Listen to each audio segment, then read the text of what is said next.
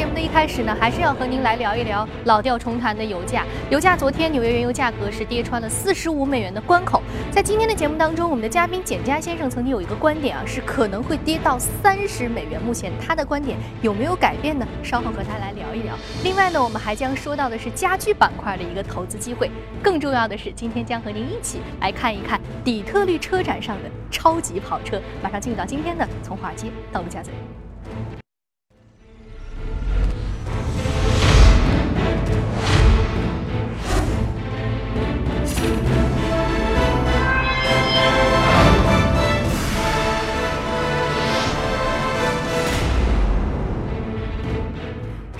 行昨天发布了最新一期的全球经济展望，将今年全年经济增长预计从此前的百分之三点四下调到了百分之三。主要的经济体方面，世行预计美国的复苏会继续保持，二零一五年经济增长会达到百分之三点二，但是俄罗斯的 GDP 可能会遭遇百分之二点九的萎缩。市场还预计中国的 GDP 今年将会实现百分之七的增速。另外呢，关于油价方面，世界银行指出，国际油价在未来一到两年都缺乏上涨动力，将会继续维持低位。但是报告。认为很难判断油价是不是会继续的下跌。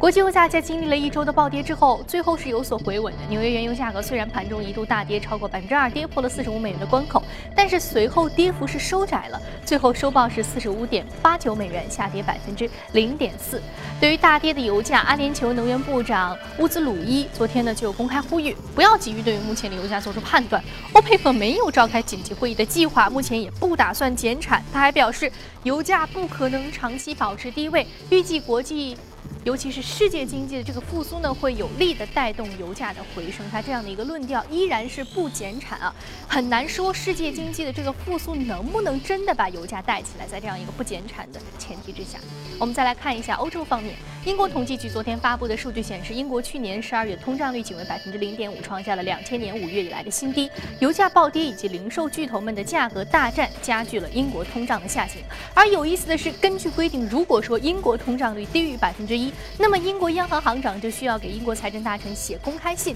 解释物价上涨过慢的原因到底是什么。而基于目前超低的通胀水平，市场预计英国央行在二零一六年之前。都不可能会加息。Likely to drift a little lower, yes, in subsequent months. And so I, I have to write a uh, letter to the Chancellor, as you alluded, uh, next month. Um, and I'll probably have to write uh, at least one more after that.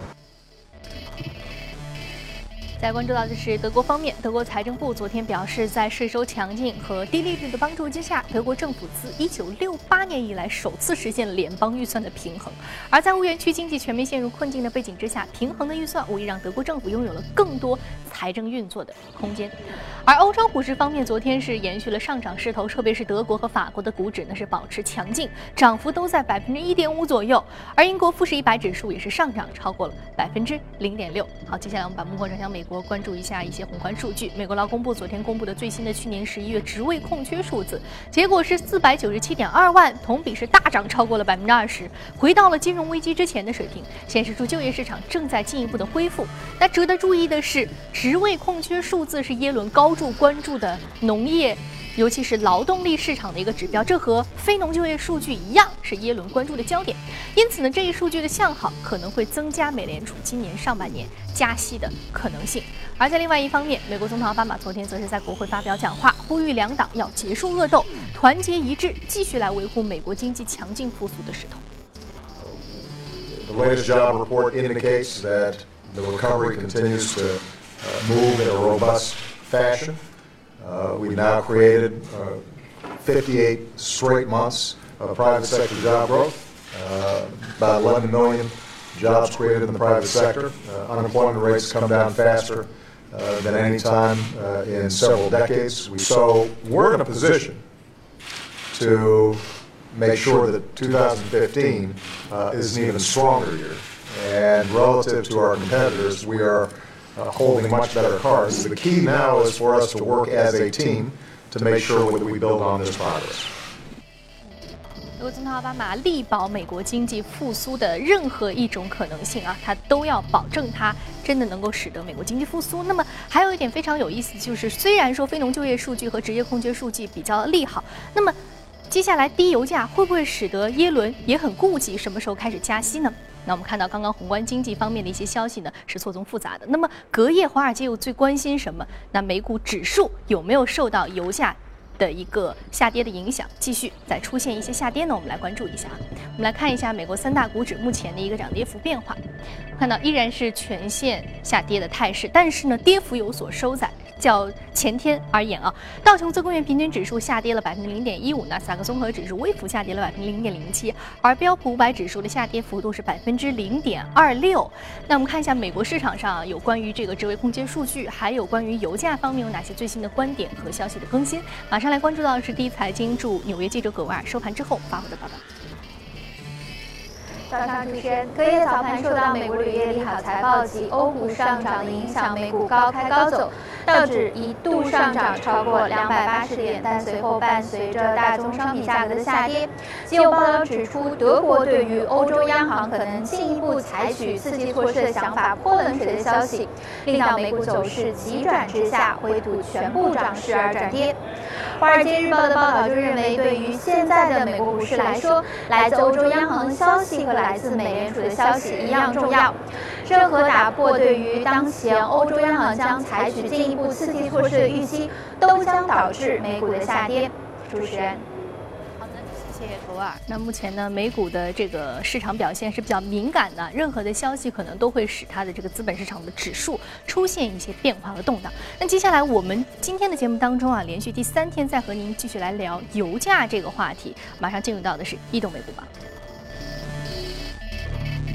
关注到的是啊，目前已经是跌穿了四十五美元，但是呢又是止跌回稳，跌幅有所收窄的油价，是不是意味着接下来油价的跌跌不休有可能会缓解呢？马上来关注。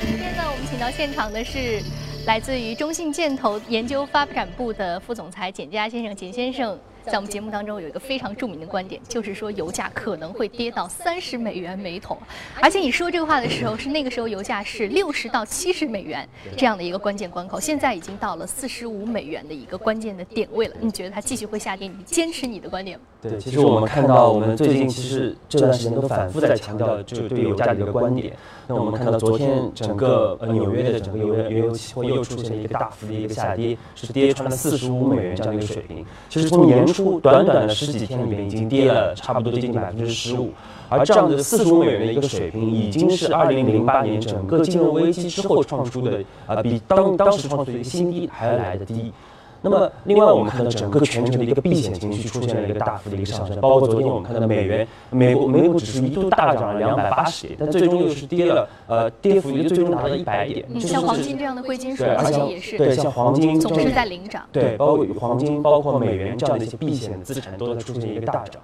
其实我们看到这一周油价的一个大幅下跌，和呃和一方面是因为整个我们看到像高盛这样的一些大的投行对于油价的预期出现了一个大幅的一个调整。其实高盛他们原来对于油价的一个判断是比较高的，是呃包括三月份和六月份的油价是达到了差不多八十五美元这样的一个水平。那么目前是大幅调整了接近百分之五十。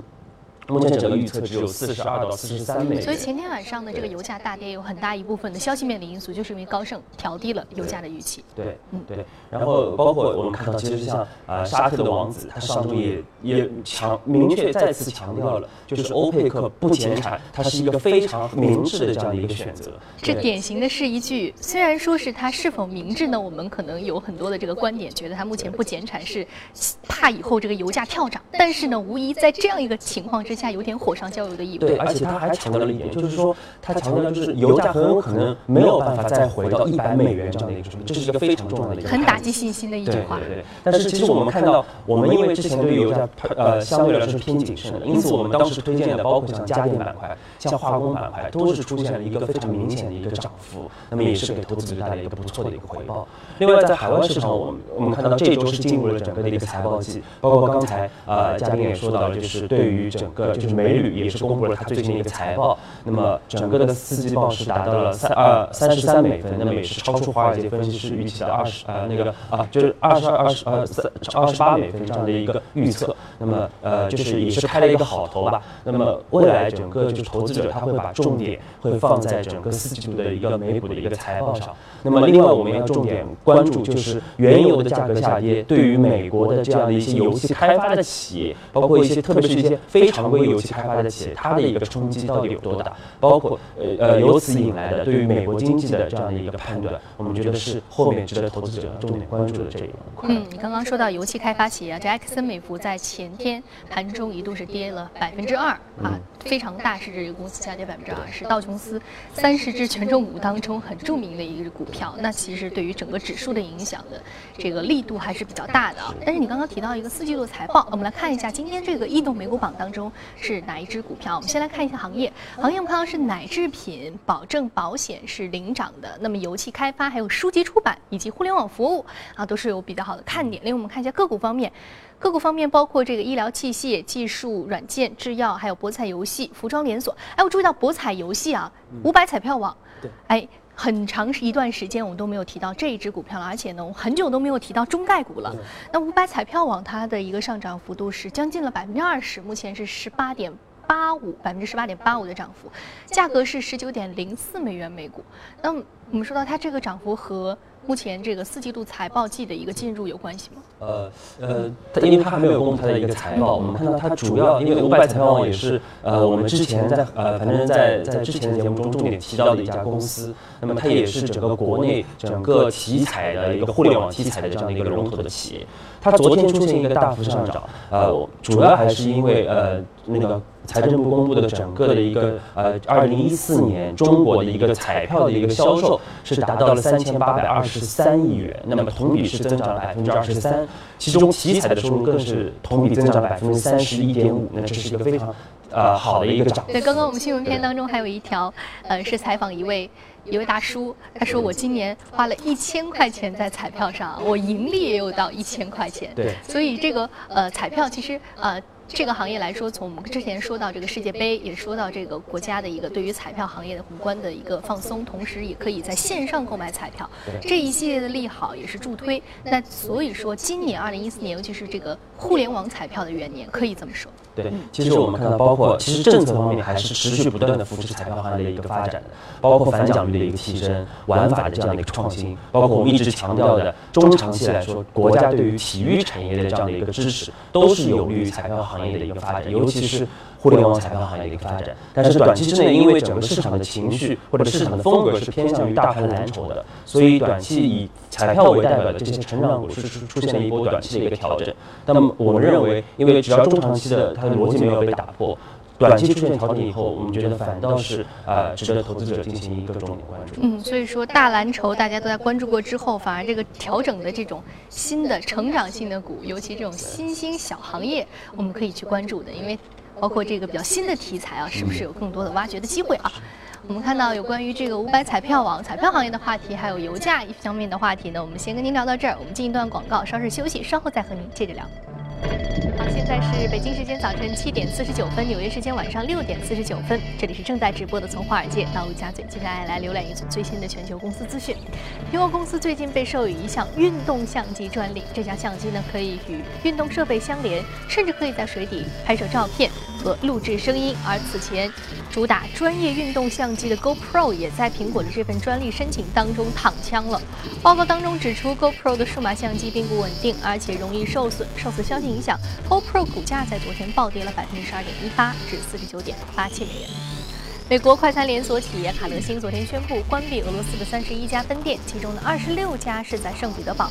卡乐星表示，这一决定是基于当前俄罗斯经济形势所做出的，而公司在俄罗斯其他地区的分店将会照常营业。根据统计，截止去年年底，卡乐星在俄罗斯全境共有四十八家分店。Amazon 公司周二宣布，已经与美国著名的编剧导演 Woody Allen 签订了合约。Woody Allen 将为 Amazon 的视频服务编写全新的电视剧系列，并且亲自出演导演。呃，预计呢新剧将会在美国、英国和德国播出，这也将是 Woody Allen 首次涉足电视剧领域。安总近期呢在视频业务上取得了巨大的突破，其2014年主打的黑色喜剧《透明人生》在刚刚结束的金球奖颁奖典礼上一举拿下了四个奖项，成为了最大的赢家。而安总股价昨天收报二百九十四点七三美元，上涨百分之一点一四。那 Woody Allen 比较絮叨的这样一种编剧风格，能不能适应互联网时代的电视剧的编写要求呢？我们也是拭目以待。希望 Amazon 能够创造出，呃，纸牌屋 Netflix 的神话可以被复制。好，接下来我们继续来关注一下二零一五年北美车展的情况。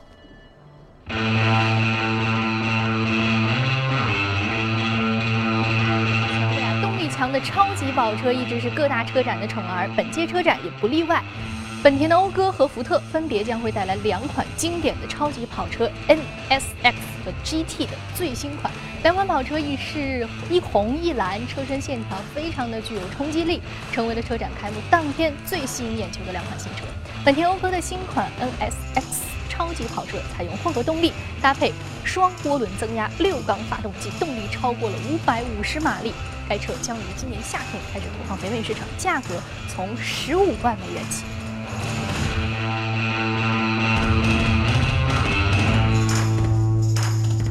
的全新 GT 超级跑车则是采用了双涡轮增压的六缸发动机，搭配七速双离合变速箱，输出的马力超过六百马力。该车大量使用碳纤维和铝合金等轻质材料，具有非常好的动力重量比，将于明年开始发售，售价呢也是在十五万美元以上。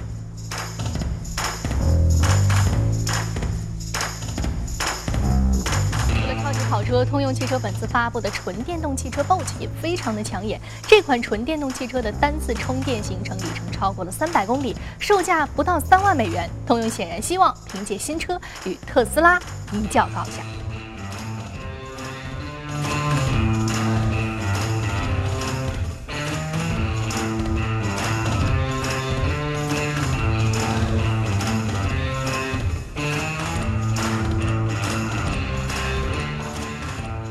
啊，这些极富设计感的新车也将掀起新的驾驶潮流。好，刚刚我们看过了全球公司动态，再回到演播室和嘉宾聊一聊今天值得关注的美股板块分别是什么。好，我们刚刚说到，就是之前的节目当中呢，你提过这个家电行业。那另外一个和家电行业和房地产行业非常密切相关的就是家居行业。那么看到今天呢，我们选取的这个有一个板块当中的个股呢，就是来自于家居行业的，叫做家得宝。它是隔夜的上涨幅度是达到了百分之一点零二。那目前的一个上涨呢，还是比较好的一个表现。那我们说到这个家得宝，其实是美国非常著名的一个家居连锁卖场。我们说到，如果说是国内相比较的话，啊，可能像红星。美凯龙像悦星，我们是比较熟悉的。但是家居板块，首先你是在节目当中第一次提到啊，那它和这个家电板块有比较明显的区分，一个是家具的一个卖场，这个直销，还有一个是家电的生产。那么你觉得就是说，为什么你会把两个板块分别来提一下？你觉得它主要的一个看点是什么？对，其实我们要重点讲一下家家得宝，因为呃，它是它是成立于一九七八年的那个亚特兰大，其实它的整个历史并不长，但是我们看到它目前已经是全球领先的整个的一个建材的一个连锁的一个零售商，也是仅次于沃尔玛的全美的第二大的一个零售商。那么它也是多次被评评为这个最佳的一个零售商。那么在全球的四十九个国家拥有超过两千两百家的一个门店。其实我们之前呃提到过美股的一系列的超超级成长股，包括像耐克、像丹纳赫。其实我们呃我们在看加德宝，加德宝其实比他们的涨幅还要来的惊人。它从一九八一年上市，仅仅大概三十四年间，它整个一个涨幅达到惊人的三千五百倍之多，三千五百倍，这是一个非常惊人的涨幅，而且它在还在持续不断的创出一个新高。那么我们看到加德宝，包括像沃尔玛、像史泰博这样的一些连锁的一些卖场，它主要还是得益于像美国的这样的一个超高的一个消费的这样的一个文化。那么同时，我们看加德宝，因为它提供大量的像园艺的一些。工具包括一些建材的工具，那么也是老美非常喜欢的，自己动手去呃去去操作的这样的一些。一个描述当中，应该是在近郊有一座自己的 house，一个小房子，我还有自己的花园。呃，这是非常符合美国文化的一种销售方式。而且近期美国经济复苏，房地产市场也跟着回暖，因此我们说到这个，其实家得宝这样一个家居类的板块的个股是和房地产密切相关的。对。但是我们反观国内来说，这样的关联依然很紧密嘛？我觉得其实也非常紧密。其实我们看到，在二零零二年到二零一二年这十年间，其实国内的家居板块也是出现了一个爆发式的增长，整个的一个复合增长达到了百分之三十左右。那么一方面是因为我们进入 WTO 以后，整个的一个出口出现了很大的一个红利。那么另外也是在这十年间，其实国内的房地产。行业也是出现了一个爆发式的增长，那么带动了整个家居行业的一个快速的发展。但是我们看到，随着后面的整个的原材料成本的上升、人力成本的上升，以及人民币的一个升值，其实整个家居板块在二零一二年以后出现了一大波的一个破产潮，甚至目前整个很多的产能已经转移到了像更便宜的一些地区，包括像一些东南亚的地区，像越南、像马来西亚这样的一些地区，已经往这块进行一个转移了。所以，而且我们看到，在原始的这样的一个粗粗放式的一个经营过程中，其实品呃各个企业它对于品牌的建设并不强。那么更多是通过像家居卖场的这样的一些渠道来进行一个销售。那么家居卖场它的溢价权就更大，所以家居卖场不断的进行一个租金的一个提价，也进一步压缩了整个家居行业的这样的一个提价。再加上目前电商家居电商可能未来会不会是成为一个趋势，也是挤压目前这个家居零售卖场的一个利润空间的非常重要的未来的一个威胁啊。刚刚你说到这个东南亚地区，呃，那其实可能不仅仅是像美国像这个家得宝这样的公司。可能在中国也有很多的这样的一个家居生产企业，可能我把更多的生产力我放到从可能原本的这个像这个呃。可能广东一带，或者说是江浙这一带，我把